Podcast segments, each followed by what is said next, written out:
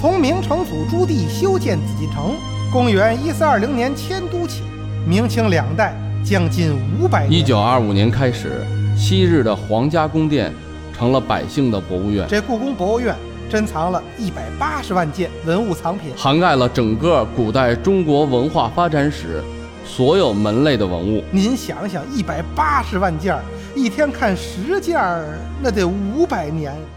你可以向天再借五百年呐！我是徐德亮，我是何鑫。今天咱们说的这个节目就是收藏紫禁城。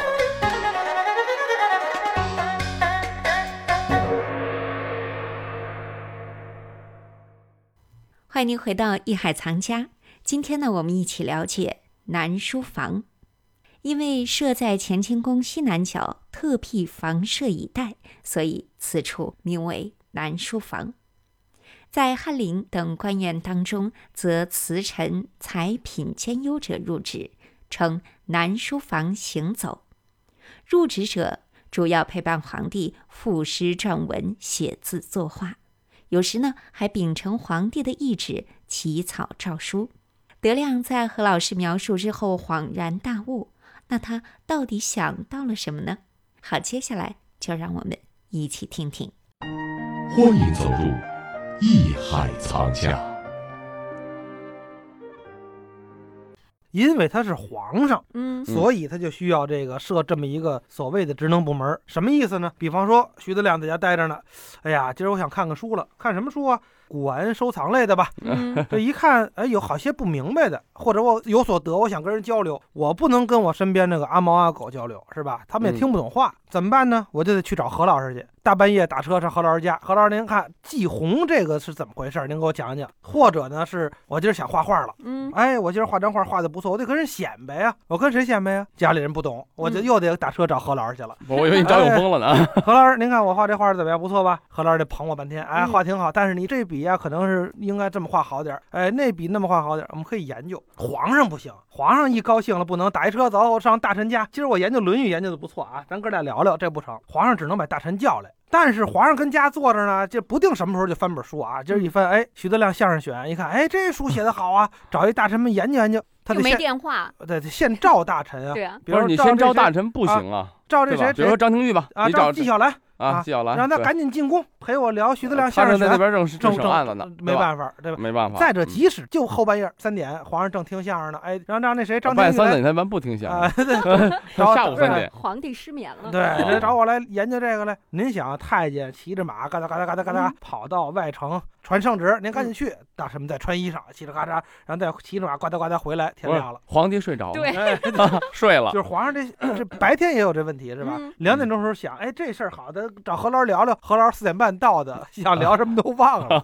所以皇上一想，干脆我设立一书房吧，嗯专门雇俩公务员。就在我这上班，这俩人呢，得是我聊什么都能跟我聊到一块儿的。想画画得能画画，嗯想聊国家大事的时候也得能跟我聊到一块儿，给我出主意。找这么几个大臣上这个书房，就等于找几个小伙伴，当一公务员哎，哎，找几个说志同道合、能互相交流的啊嗯，有共同语啊，言的共同语言的这么一些文人或者雅客，而且呢，这里面为什么你南书房的这个机构很奇特啊？它不是从大臣里面选，因为很多大臣呢，他都有他的公务，有他的职能嘛。所以说皇帝这个选的东西就是谁的水平高，谁的影响力大，谁的文采好。我现在要文采好的，我就要找个诗人。嗯，我画画，我就要找个画家，他可能没有什么官职，但是他的水平高，大臣啊或他身边的人会推荐啊，他也知道这个名声在外，那好，招进这个南书房，给他一个职位，那就了不得了。所以当时很多的精英啊，很多的有官位的，甚至就是很多有这个学识、有才华的人，都希望说有一天能被皇帝招进宫，嗯。那就是无上的荣誉。也就是说，他选择的标准主要是有德有才。咱们说德才兼备的人吧，嗯，嗯对，啊，当然说了，刚才咱们这个聊半天啊，南书房的这个功能，实际上这还是相对来讲它是比较弱的一个功能，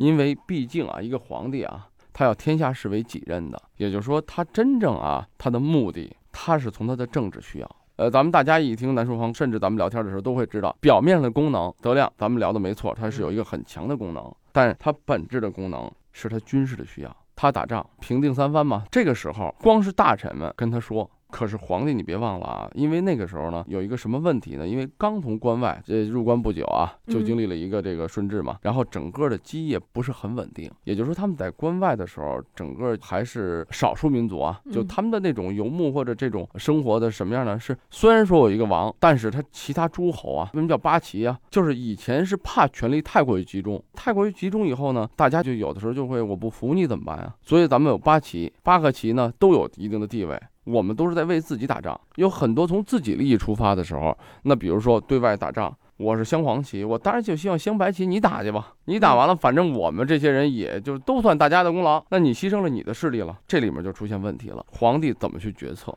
就是他亲王啊，他这些里面都会影响皇帝的判断。康熙又是一个很有才华、很有思想的一代君王啊，嗯，他肯定会在想，我为什么不能按照我的想法去做？但是他这些亲王、这些顾命大臣们都有他们的想法，皇帝就很难执行，怎么办？这种权力如果不收紧的话，会变成一个什么问题？就是皇帝会被架空。说句不好听的，也不利于当时的统治，因为那你的政令就不一定一样啊。我皇帝说，大家现在是这样往东，可是有一些亲王，他仗着自己官大爵位高，我就往西，怎么了？好，这个时候南书房他就可以听到了，除这些所谓大臣以外的真正的意见。这些才子们召集的有才华的人，可以跟我谈一谈，给我反映一下底线。你们所知道的事情，所对战争的看法，包括国家治理的办法，然后由他去宣布。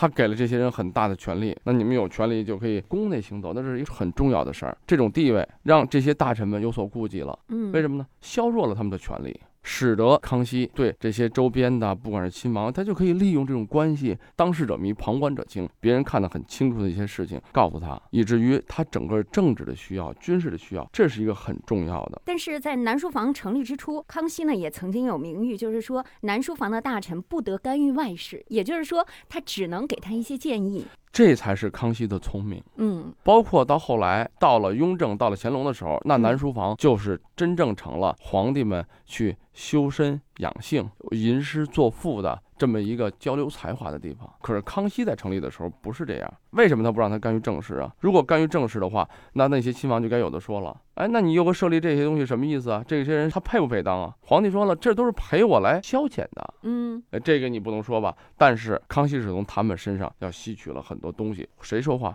皇帝说的话。你知道南书房的规则是什么吗？我现在招这个大臣进来以后，别的大臣是在外面候着的。我跟他说的话，比如德亮，我现在是皇帝，德亮，你进来跟我聊。你知道我跟德亮聊什么？不知道。对我出来告诉你啊。呃，那那那，你是刚皇上跟我这么说的？哎，太爱太老告诉谁呀？还想不想要脑袋？然后他跟那个人说，又再去谈，可能三四个人不同的人都去跟康熙聊了同一个问题。嗯，他会觉得选最有道理的。如果这几个人都说的是皇帝，咱们这个仗不能再打了，再打劳民伤财，百姓会有怨言。咱们到这儿适可而止，怎么怎么样？或者说咱们必须把他们打出去，咱们才能江山永固，否则的话对咱们大清王朝是有威胁的。好。皇帝最后决定，我打或不打。就是康熙也是一个非常勤政的这君主啊。那他所有这些事情需不需要人帮忙呢？需要。太监这个层次是做不到的，王公大臣是向他们汇报工作的，怎么能再让他们去批呢？那得皇帝亲自去批，怎么办？这个时候需要他找这些精英们来去帮助他，看这些东西，了解了以后给他意见，皇帝会审，这么做对不对？这就是南书房的很重要的意义所在。所以说，咱们现在好像感觉说，我就是设立这么一个机构，为了表面上，呃，上书房给皇帝们读书的地儿，这个南书房是我皇帝消休息啊、消遣啊。文化娱乐的地方，嗯，实际上绝对不仅仅是文化，而恰恰在康熙的时候，文化娱乐是一个附属，中央集权才是他真正的目的。对，而且南书房在设立之初，至少在康熙八年的时候就有有关于南书房的一个记载，嗯，而且呢，康熙智擒鳌拜这个故事也是发生在这儿的。呃，我觉得德亮，你既然不知道它到底发生在什么地方，你应该知道这个故事，对吧？他绝对知道，因为武侠小说他看了不少。这个武侠小说啊，它毕竟是。经过了夸张，嗯，我觉得我们研究历史呢，不能以武侠小说啊作为评判的标准，好啊，还是要以电视剧作为评判的。我以为你会说电影呢。哎，南书房里是不是有一个就跟大梯子似的能动 啊？那个皇上躲在上面，没有。那个韦小宝跟那个谁推着大梯子跑啊？你这是绝对是电视剧版的，不是不是电影，周星驰啊？是吗？啊，我现在给大家澄清一下，嗯，绝对没有这出，请大家一定要屏蔽，聊归聊，笑归笑啊。真正这个故事，就在南书房发生了很多事儿啊，嗯，这是一定的。包括鳌拜这件事，历史也有记载。嗯，但是怎么做的呢？德亮，你来说。